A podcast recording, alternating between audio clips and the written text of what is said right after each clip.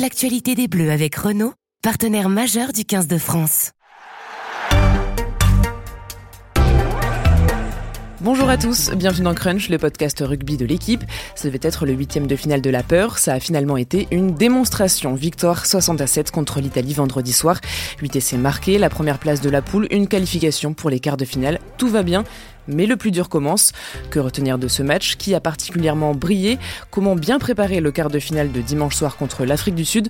Antoine Dupont sera-t-il là? On va parler de tout ça avec Maxime Rollin, Alex Bardot et Renaud Bourrel. Bonjour messieurs. Bonjour.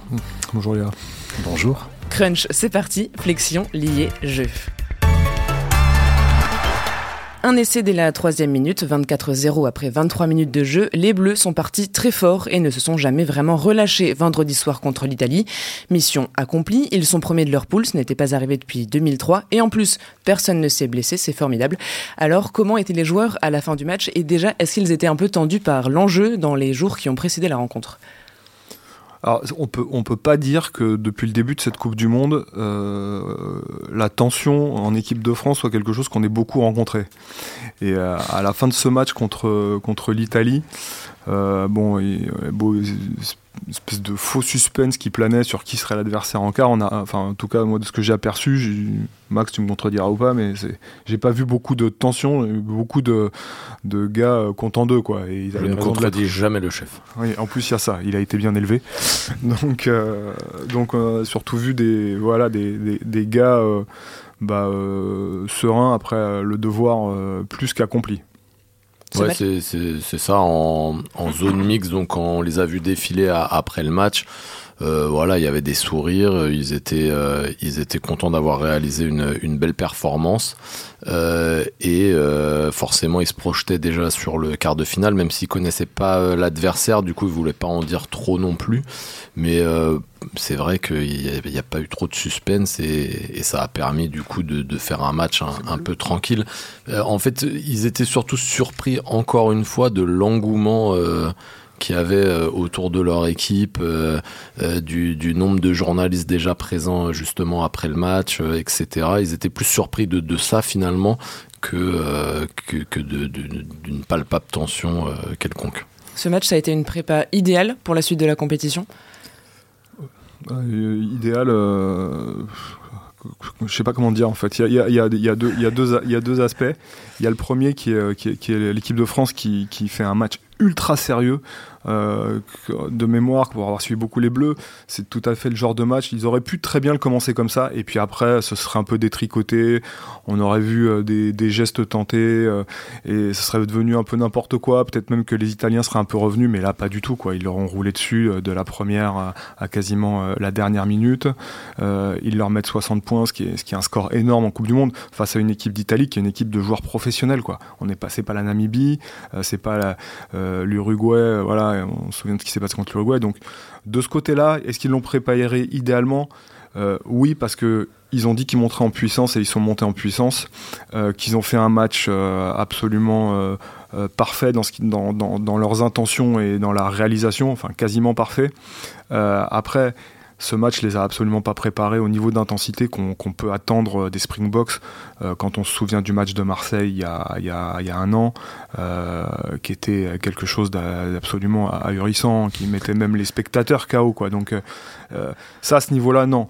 C'est vrai que ça aurait mérité un peu d'adversité pardon dans cette dans cette phase de poule parce que finalement même face aux All Blacks ils ont fait un, un très bon match mais comme l'ont dit les All Blacks, ils n'étaient pas forcément euh, au niveau qu'ils vont être pour les, phases finales. Donc c'est vrai qu'un peu d'adversité, ça aurait peut-être été euh, idéal, puisque tu employé ce mot-là, pour euh, préparer le, quart de finale. Après, ce qui est idéal, c'est qu'il n'y a pas de nouveaux blessés. Ça, je pense que c'est très important en vue d'un quart de d'un quart de finale, vu que quasi à chaque match, on a eu des, des joueurs absents. Euh, voilà, donc face à l'Afrique du Sud, c'est bien aussi d'avoir euh, quasiment toutes ces forces vives et pas de nouveaux pépins qui viennent perturber un petit peu la, la semaine de préparation. Ça, c'est important aussi d'avoir une semaine de préparation sans se dire peut-être que lui va être absent, peut-être que lui va nous manquer. Je pense que ça, c'est voilà pour pour garder cette euh, comment dire cette cette confiance, bah c'est c'est pas mal. Je trouve si, si on enlève la question du niveau de l'adversaire, c'est un peu compliqué évidemment, mais je, moi, j'avais trouvé que depuis, depuis novembre dernier, l'équipe de France continue à avoir des bons, voire des excellents résultats, mais que il y avait un truc qui s'était un, peu perdu en termes de dynamique collective par rapport au tournoi 2022. Et, là, sur le match de l'Italie, euh, je retrouve qu'on a retrouvé cette équipe de France-là, celle qui saisit les matchs, qui rentre dedans pleinement, qui va avec beaucoup d'intensité, avec beaucoup d'énergie, même en défense la défense était peut-être un peu moins, elle montait peut-être un peu moins fort euh, de, ces derniers temps, où on sentait, où on, sentait pas en tout cas cette énergie euh, euh, du, des, des, débuts de l'ère Galtier et de la, du Grand Chelem 2022. Et là, là, il y, avait tout ça en fait. Il y avait cette énergie, ce peps, ce, cette capacité à alterner, notamment à faire très mal par la puissance, par la, le, les rushs des avants et après derrière de faire jouer les trois quarts avec beaucoup de vitesse dans les, sur les côtés. Euh, voilà, ça, ça, en ça, je trouve que c'est pas, je le, je, le prends pas comme une préparation idéale, mais c'est un révélateur que cette équipe de France, elle a monté euh, de quelques crans euh, contre l'Italie. Je pense qu'elle s'était donné rendez-vous là. Et maintenant, ça sera puisqu'il faut revenir à la question de l'adversaire, ça sera autre chose encore ce week-end. Et là, pour le coup, on sera à plusieurs étages au-dessus euh, en termes d'adversité face au box. Avant de parler des box, on va s'intéresser aux autres points positifs euh, du match euh, plus en détail, avec évidemment la, la charnière Maxime Lucu, Mathieu Jalibert. Donc ils se connaissent très bien parce qu'ils ils jouent dans le, dans le même club à Bordeaux-Bègles, mais ils ont été titulaires que deux fois ensemble en équipe de France. C'était lors de la tournée au Japon en 2022. Maxime Lucu, qu'est-ce que vous en avez pensé Est-ce qu'il a montré que son rôle en équipe de France pouvait un peu évoluer, en tout cas dans son jeu? C'est là où je dois reparler du salon tactique ou pas? Exactement. Ah Au bout de 5 minutes. Vous êtes mèche, vous êtes mèche tous les deux, Max. c'est gênant presque. Ouais, exactement. Le conducteur a écrit à deux. Là. Euh, Lucu, il a été euh, excellent dans, dans, dans ce qu'il euh, ce qu'il caractérise, c'est-à-dire que c'est un, un, distributeur, c'est un. On avait dit que ce serait pas Antoine Dupont euh, parce qu'il va pas aussi vite, parce qu'il est pas aussi puissant, parce qu'il a pas le même raffut, euh, sans doute pas le même instinct non plus de, de tueur, euh, de, de, de, puncher et de finisseur. Et, et donc euh, il, il s'est concentré sur ses tâches, sur ce qu'il sait bien faire, ses qualités à lui. Il distribue, il est capable de mettre de la vitesse, il a eu un excellent jeu au pied, il a super bien défendu je, ça ne fera sans doute pas évoluer son statut. Euh, surtout que maintenant on sait qu'Antoine Dupont revient, euh, devrait revenir pour le quart de finale, mais, euh, ça conforte, ça le conforte lui, ça ouvre aussi peut-être des perspectives pour des moments où Antoine Dupont sera absent ou des moments où Antoine Dupont sera mis, ramené sur le banc. On a vu avec lui là ce qu'on n'avait pas forcément vu lors de ses précédentes sorties, parce qu'il rentrait souvent en cours de match, mais qui pouvait amener beaucoup de vitesse au jeu et faire exister des solutions collectives. Euh, pour Jalibert, je laisse Renaud euh, en parler. pour pas bouffer la parole. Il fait lui-même. Euh, il fait lui-même une transition. Des transitions. il va bientôt te piquer ta place. Oui, bah pas sympa. Euh, non, mais sur euh, sur Lucu, avant le avant ce match-là, il était un peu en, battle avec Couillou. On en avait parlé dans le précédent podcast en disant est-ce que il peut est-ce que Couillou peut lui passer devant pour être titulaire? Est-ce que là, Maxime Lucu a gagné sa place de numéro 2 durablement? Bon, il l'avait déjà. Il l'avait déjà. C'était on avait dit aussi que à chaque fois qu'Antoine Dupont avait été absent, ou à chaque fois qu'il y avait eu un gros match, le numéro 2 c'était euh, c'était Maxime Lucu, ou le remplaçant c'était Maxime Lucu. Donc euh, il l'avait déjà et ça ne fait que conforter euh, cette place-là et, ça, ça, peut, ça pourrait durer parce que le sélectionneur ne va pas changer après la Coupe du Monde. Donc, sauf s'il décide de rebasculer dans un cycle et de dire je prends plus de trentenaire, parce que je crois que Maxime Lucu est trentenaire. N'est-ce pas Alors euh, voilà, c'est son, son, seul risque. Mais là, euh, il est euh, installé comme numéro 2. si Alex veut bien, je vais lancer Renault sur Mathieu Jalibert. je, suis d'accord.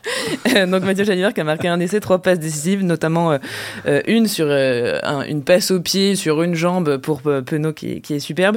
Est-ce que là, il a trouvé le bon dosage entre son envie d'envoyer du jeu et le fait qu'on lui demande d'être peut-être plus sage et de rentrer dans le, dans le plan de jeu bah En tout cas, c'est l'impression qu'il renvoie. Alors, le, le, le, truc, c'est. Euh, l'Italie a été tellement euh, faible et a été rendue tellement faible par, euh, par notamment la performance des avants tricolores que là vous avez une charnière qui a joué, qui a joué de manière assez. oui, voilà, c'est ça.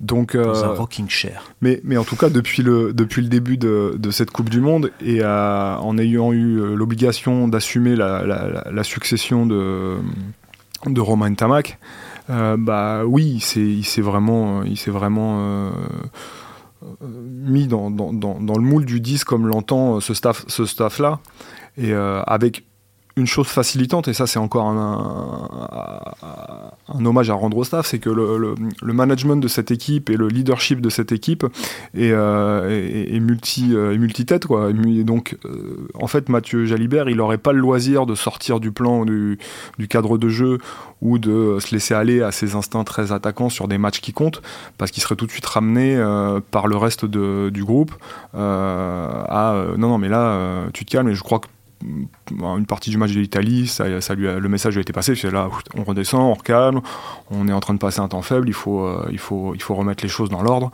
Donc avec des gars comme, euh, comme, euh, comme Aldrit, comme Ficou, évidemment Maxime Lucu, qui, est un peu une sorte de, voilà, c'est Ling et Liang les deux, si, si on devait faire. Donc, et donc il a, trouvé, il, a trouvé, il a trouvé sa place, et ça l'a rendu hyper efficace pour l'équipe pour et puis pour lui-même. Alors moi je vais jouer au méchant, hein, puisque c'est mon rôle. Je suis méchant de toute façon. Euh, non, non, mais euh, moi, en fait, c'est comme l'équipe de France. C'est-à-dire que vu euh, la prestation de l'Italie, hein, c'est pas moi qui le dis, c'est Paolo Garbisi, on a été nul. J'attends de voir contre une vraie équipe en fait, parce que c'est le révélateur, il sera, il sera, il sera dimanche, puisqu'on joue dimanche contre les Bocs.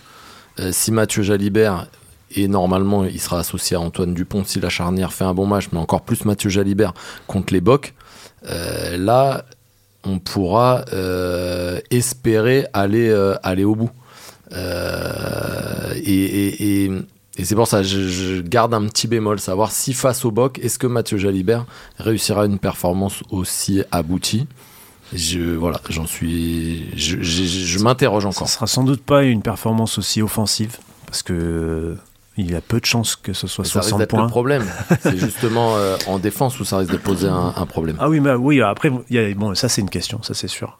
Parce que quand il va prendre les deux centres, euh, j'attends de voir quand même. Je sais pas qui jouera au centre euh, chez les Sud-Africains. Deux tracteurs. Voilà, mais c'est des LND ou Krill ou je, ne sais pas lequel autre. En tout cas, il va être ciblé, ça c'est une certitude. Mm.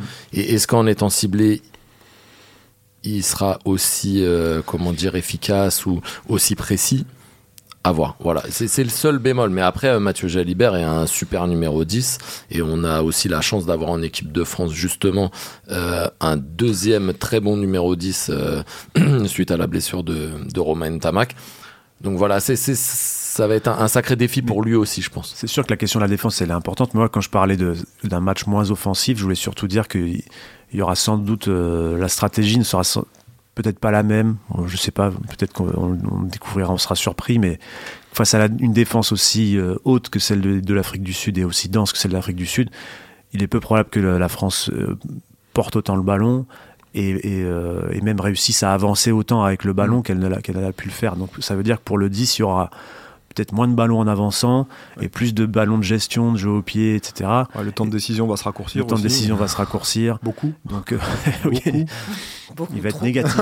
il va être négatif même. Ouais, quand du il te fonce dessus parce que tu as le ballon, tu, tu, réfléchis vite à le donner, quoi, tu vois, ou t'en débarrasser. La, la, bonne nouvelle, c'est quand même euh, le retour d'Antoine Dupont. Et, et, je pense que ça, ça va aussi soulager euh, d'une certaine façon Mathieu Jalibert euh, parce que la prise du jeu au pied, euh, c'est aussi souvent Antoine Dupont qui, qui, prend le jeu au pied à son compte. Et les mauvais ballons aussi. les ballons un peu euh, dégueulasses, ils sont, Antoine Dupont il s'en occupe, et il, est capable de résister à la pression, de les pas prendre beaucoup de ballons à, à jouer finalement, hein. parce que souvent quand Romain Ntamak jouait, on disait ouais mais on n'a pas vu Romain Ntamak parce que finalement il avait très peu de ballons à jouer. France Sud l'an dernier de mémoire, Romain Tamac, en 50-60 minutes, il a touché 13 ballons. Voilà, donc C'était un match particulier, une stratégie particulière sans doute, mais pour dire que là, avec, euh, avec Antoine Dupont, c'est sûr que le jeu retourne davantage encore autour du numéro 9. Et, le fait que, le, en plus, la, confrontation physique soit très dure avec les box fait qu'on écarte moins de ballons, euh, y compris jusqu'au 10. Enfin, c'est pas écarter un ballon, c'est pas c'est normalement c'est plutôt aller jusqu'au centre ou à l'aile, mais là face au box, aller jusqu'au 10 parfois. Mais ce qui est sûr, c'est que ce, match face à l'Italie a mis Mathieu Jalibert en pleine confiance, et ça avant un quart de finale, je pense que c'est important. C'est sûr. Justement, on va en parler euh, euh, du quart de finale. Fabien Galtier a parlé de deuxième finale, sachant que la première c'était contre les Blacks. Donc après, il y aura peut-être une troisième finale et une quatrième finale. Enfin bon, beaucoup de finales. Euh, mais en tout cas, là, c'est un match couperé, adversaire d'un tout autre calibre. que pensent les Bleus de leur adversaire? Et déjà, est-ce qu'ils avaient une préférence Est-ce qu'il aurait mieux fallu affronter l'Irlande ou l'Afrique du Sud? Je sais même, je pense que la question leur a pas été posée. Si, la préférence. Non, mais le problème de, de, de, la conf de presse qui est, des confs de presse qu'il y a eu, c'est que comme euh, les, les box n'étaient pas encore qualifiés parce qu'il fallait attendre que euh, l'Écosse se fasse étrier par l'Irlande pour être sûr, euh, il n'y a pas eu trop de. C'était poli. Hein, oui. Merci à tous d'être polis, c'est très important. On a eu des consignes. Euh, ouais, non, la, fin, la, la question a Après, été posée, je pense que même si on leur avait posé la question, ils auraient dit que c'est deux équipes super fortes. Mais c'est impossible à dire. impossible imagine, dire, voilà. imagine, vous dites, euh, oh, je préfère les box parce qu'ils sont vraiment moins bons que les Irlandais. Enfin, non, mais ils diront jamais ça. Hein. oui, non, mais, voilà. non, mais déjà, ça serait euh, non, mais en plus, une bêtise, mais en plus, ça serait une provocation. Ce qui est, certain, c'est que le scénario, le scénario, il est intégré en interne depuis, depuis, depuis très longtemps. Et euh, la planification, comme ils aiment à l'appeler, c'est de monter, euh, d'être en forme pour l'Italie, parce que c'était un match décisif, et de et d'ensuite être plein, pleine bourre pour le quart de finale, dont ils dont il savaient que ce serait soit l'Irlande, la première nation mondiale, soit l'Afrique du Sud, championne du monde en titre, avec des qualités, euh, les qualités athlétiques que tout le monde que tout, que tout le monde sait. Donc préférence non, mais en tout cas savoir que leur quart de finale serait quasiment une, une finale avant la lettre, oui oui, c'était intégré depuis, depuis, depuis le départ. Si on leur pose la question, je pense que la réponse ce sera celle que Fabien Galtier aime bien donner on est là où on voulait être. Mm. Donc les Bleus sont là où ils voulaient être. Est-ce qu'ils vont devoir faire évoluer leur jeu euh, pour affronter euh, les Box par rapport à ce qu'on a vu euh, Alexandre Alexandre, le salon tactique. Alexandre du salon que tactique. Dit, que dit le salon tactique à propos de l'évolution du jeu? Non, mais je, je, pense que, que disent les chiffres, Alexandre? Je pense qu'on ne peut, on ne peut pas voir les le, oracles. on, on, la pression, là. Il on, pas bien on ne verra pas l'équipe de, de, France qu'on a vu contre l'Italie. Euh, la, Renault l'a dit, euh, les Springboks, ils laissent à peine le temps de réfléchir et de se, et de se faire deux passes sur la largeur. Euh, donc et, par ailleurs, ils sont aussi euh, très durs sur les impacts, beaucoup plus durs que ne le sont les, les Italiens. Donc il va falloir s'adapter à ça. Ce qui est bien, c'est qu'on a vu qu'au moins les Français étaient capables de faire plusieurs choses, peut-être dans la dépossession, un peu plus dans la possession. Peut-être que ça leur servira sur ce quart-là, ou s'ils passent, ça leur servira ensuite. Ils se sont donné de la confiance sur la possession.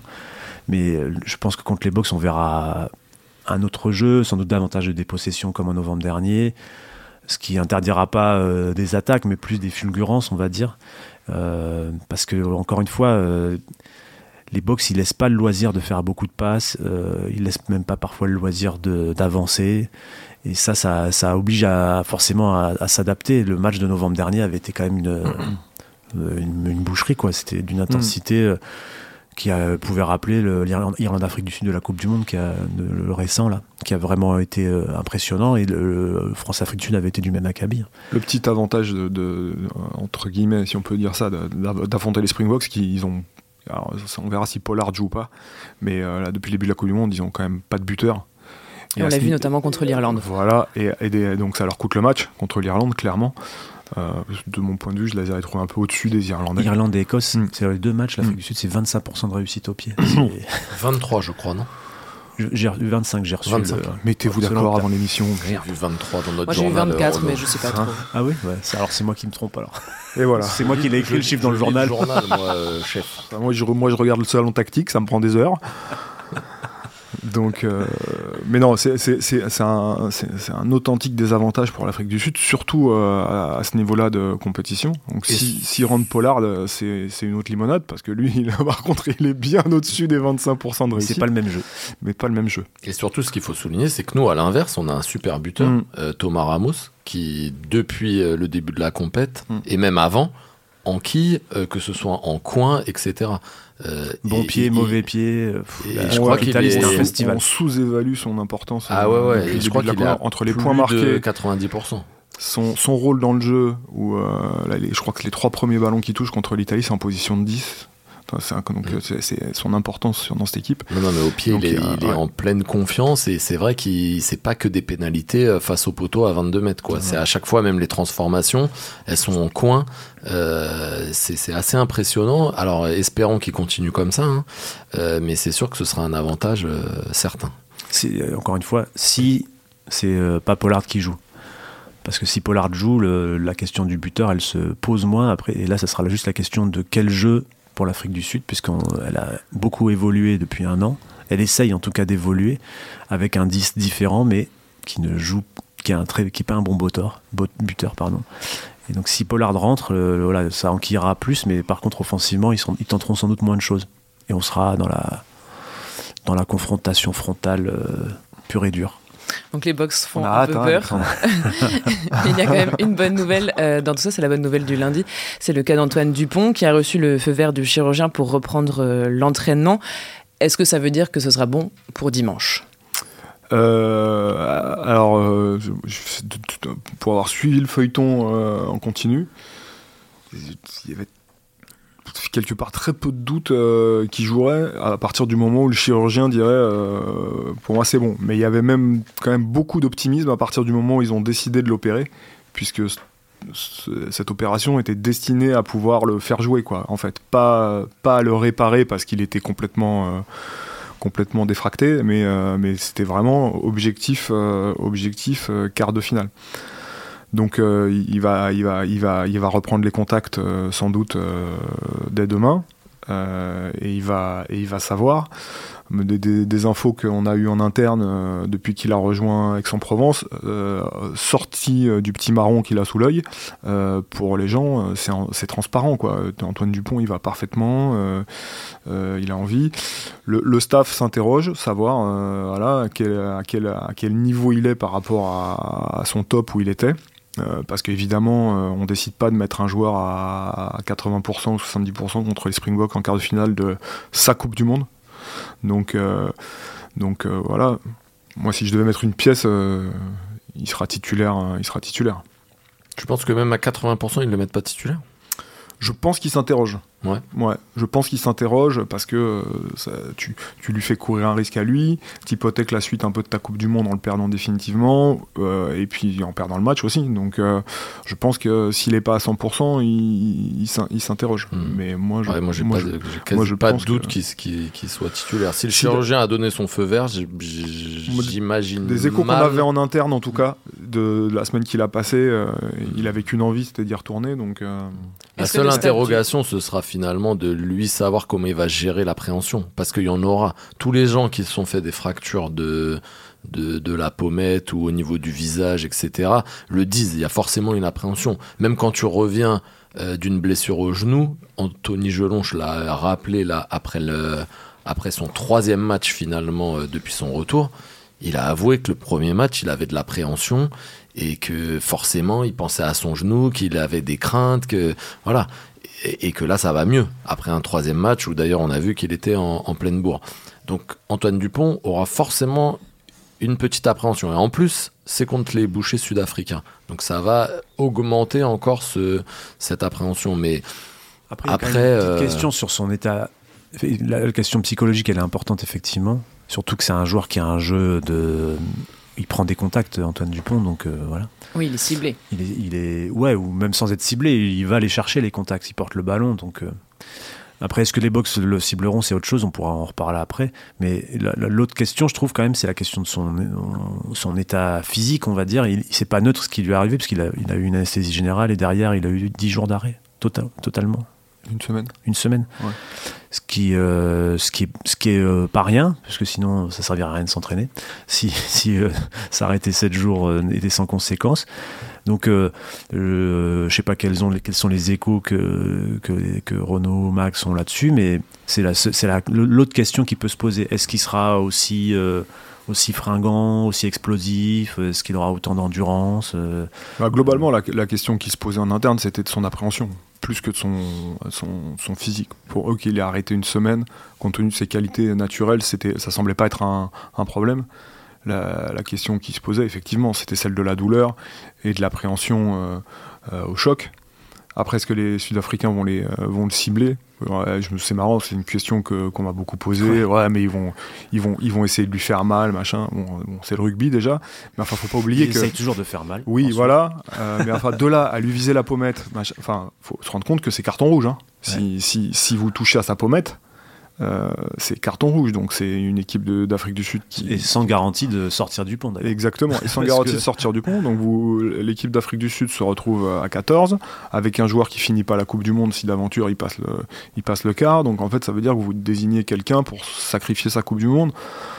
Bon, je, je, sais qu'on est friand de, ce genre d'histoire dans le rugby, mais. Euh, Parce qu'il faut quand même mesurer euh, que euh, viser délibérément la pommette, ça veut dire que c'est un geste qui sera forcément visible. Enfin, la pommette ou le visage. Surtout avec le nombre de, caméras qu'il y a aujourd'hui. avec le nombre de caméras. Alors, ah, le bunker, il va tasser, je peux vous dire. Parce qu'il peut y avoir des gestes involontaires parfois, des plaquages qui, créent des têtes contre têtes. On en a encore vu un hier, euh, Botia sur, le, sur le, joueur portugais. Mais de le cibler délibérément, d'y aller pour faire ça, c'est sûr que ça sera visible. Après, l'autre possibilité, mais ça, c'est le rugby des années 80 et d'avant, c'est de le choper dans un ruck et de, lui mettre un coup de poing, mais ça n'existe plus. Et, là aussi, il y a quand même une forte possibilité de se faire attraper. Ce que ce qu'ils vont faire les Springboks, mais ils font ils font ça tout le temps et peut-être qu'ils y mettront un peu plus d'intensité là, c'est qu'ils vont essayer de le secouer dans les règles pour peut-être pour réveiller une peur.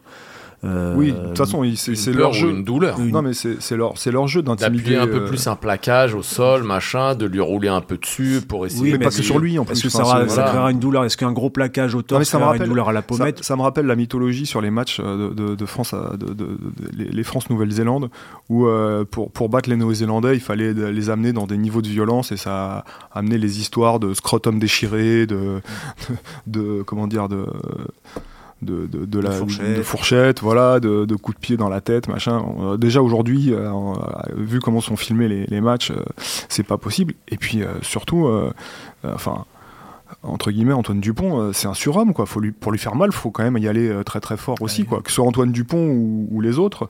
Donc, euh, donc c'est pas aussi, aussi simple que de le dire, quoi. il, aura un garde du corps en la personne d'Anthony Gelon et, Greg, et deux, oui, et Greg Aldrit aussi, à mon avis, qui seront pas loin. Donc, celui qui s'aventurera à essayer vicieusement de peut-être lui toucher malencontreusement la pommette risque d'être bien reçu. La dernière fois que les Bleus ont joué contre les Box, c'était il n'y a pas très longtemps, c'était l'hiver dernier. Quels souvenirs ils ont de ce match? Est-ce qu'ils vont s'appuyer dessus pour, euh, pour, euh, pour, pour, ce quart de finale? Euh, Vous avez dit tout à l'heure que c'était une boucherie. Jonathan Dantil il en a plus beaucoup. ça. Enfin, là, typiquement, je te rappelle qu'il avait joué la semaine suivante. Il avait joué la semaine suivante. Il avait joué la semaine suivante. Il faut se souvenir de ce, déblayage de, de Dutoit sur, sur, sur Dantil, là. On a, cru qu'il lui avait euh, fracturé tout, tout, le visage. Ben, il a pris rouge. Il a pris rouge. Euh, hmm. Dentier est sorti. Dentier est sorti. Il a joué la semaine, il a joué la semaine, la semaine suivante.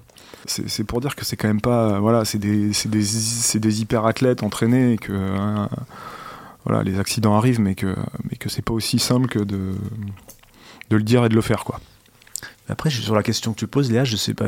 Pour l'instant, là, il, T'avais posé une question? Ils ont pas trop. Euh, pour, l'anecdote, euh, une question a été posée en conférence de presse à Charles Olivon après le match contre l'Italie sur les Springboks. Et Fabien Galtier a coupé et a dit on ne parle pas des Springboks, on ne sait pas si c'est notre adversaire.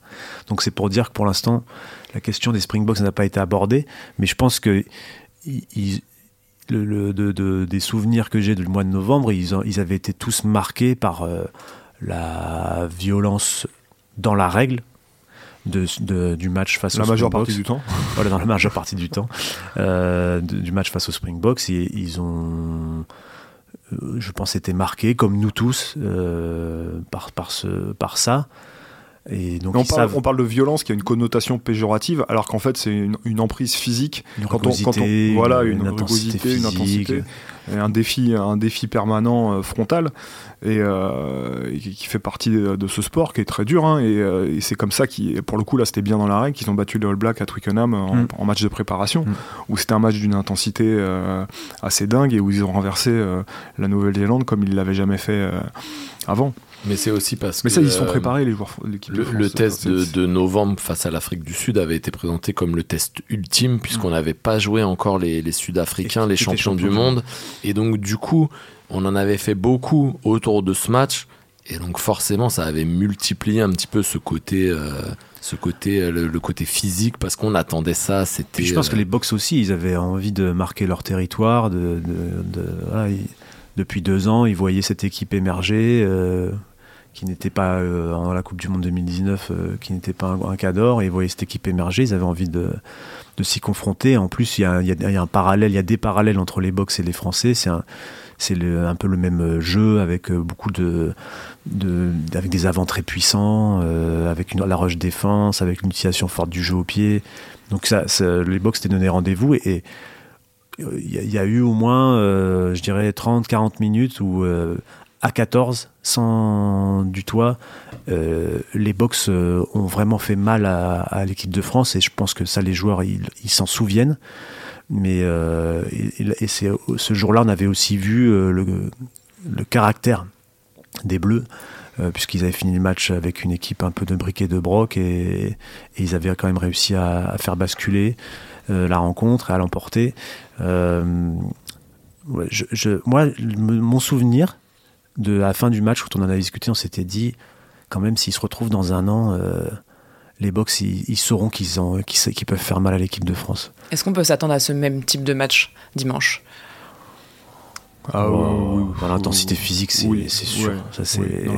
Parce que les deux équipes savent que c'est euh, euh, entre guillemets une finale avant l'heure. Enfin, il y en aura une autre parce que l'Irlande aujourd'hui avec ce qu'elle montre, euh, on peut s'attendre aussi à ce qu'elle à ce qu'elle grimpe tout là-haut. Mais euh, ouais, ça, ils vont être obligés d'aller dans ces dans ces niveaux-là, euh, même supérieurs d'intensité. De Oui, toute façon, ils, savent que c'est par là que passe leur victoire. hein, ouais, voilà. Et puis ce sport est surprenant parce qu'on a toujours l'impression qu'on a vu le match le plus dingue de sa carrière, et puis en fait, euh, il y en a un autre qui arrive et qui dit ah ouais, ils peuvent encore aller là.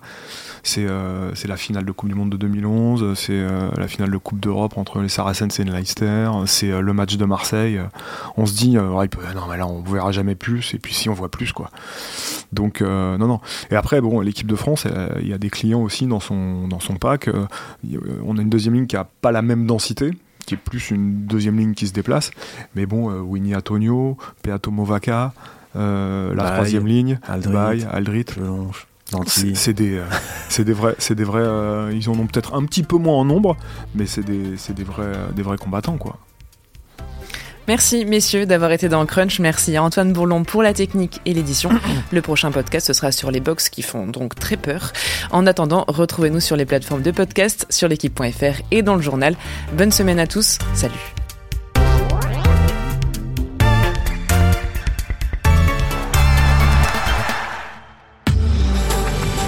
Retrouvez-nous très prochainement pour un nouveau podcast de l'actualité des Bleus avec Renault, partenaire majeur du 15 de France.